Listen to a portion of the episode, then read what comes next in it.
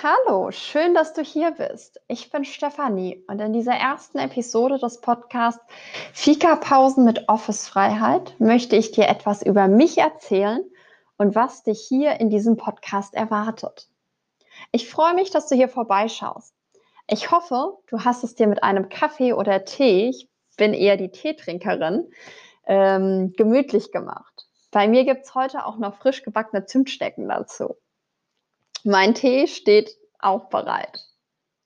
Du wirst von mir in jeder Fika-Pause ein interessantes Thema auf die Ohren bekommen, das dir deine Pause versüßt und dir viele neue Erkenntnisse liefern wird. Ich war schon immer großer Hörbuch-Fan und später dann Podcast-Fan. Daher möchte ich dir jetzt etwas von meiner Leidenschaft zurückgeben.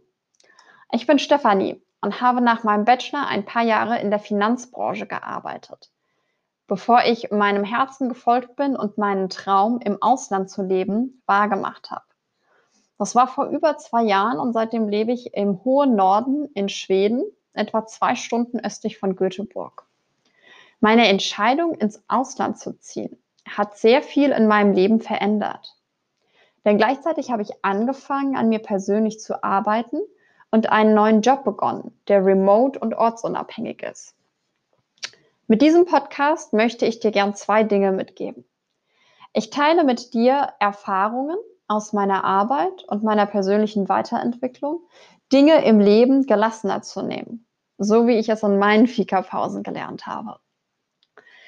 Der Titel des Podcasts besteht aus den zwei Teilen Fika-Pause und Office-Freiheit. Lass mich kurz erklären, was es damit auf sich hat.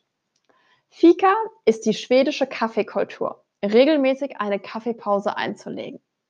Sei es auf der Arbeit, mit Freunden, im Café oder im Freien, ganz egal. Als Weltkaffeetrinkernation ist die Fika-Pause hier in Schweden fester Bestandteil im Alltag und nicht wegzudenken.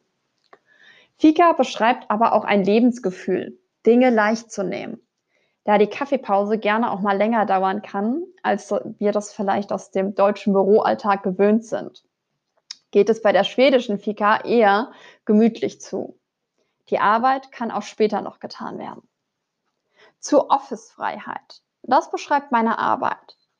Seit anderthalb Jahren arbeite ich ortsunabhängig im SEO und CAO, also in der Search Engine Optimization und der Conversion Rate Optimierung. Kurz gesagt, ich arbeite für die bekannteste Zeitung der Welt und sorge dafür, dass Artikel jeden Tag auf dem Titelblatt landen. Heute möchte ich in der ersten Folge dir gerne etwas mehr über Fika mitgeben. Dass es die schwedische Kaffeepause ist, habe ich eben schon erzählt. Als ich im Sommer zu Besuch in Deutschland war, wurde ich gefragt, was ist denn Fika? Und ich habe Fika zunächst als Kaffeepause erklärt, bis ich gemerkt habe, dass mein Gegenüber versucht hat, die Kaffeepause als Termin in seinen Kalender einzuordnen. Denn in Deutschland denken wir sehr viel in Terminen. Allerdings lässt sich Fika nicht als Termin in den Kalender einordnen. Denn Fika ist auf der einen Seite die Kaffeepause, auf der anderen Seite aber auch ein Lebensgefühl, was sich nicht als Termin in den Kalender eintragen lässt.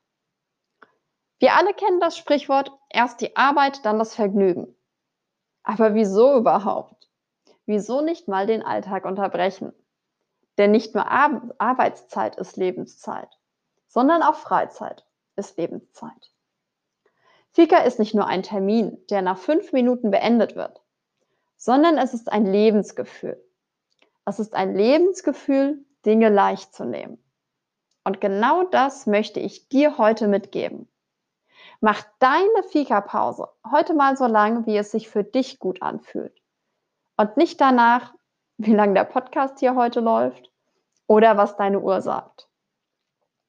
Lass mich in den Kommentaren gerne wissen, wie es dir in deiner Fika-Pause heute ging. Ich freue mich, von dir zu lesen und an deiner Fika-Pause teilzuhaben.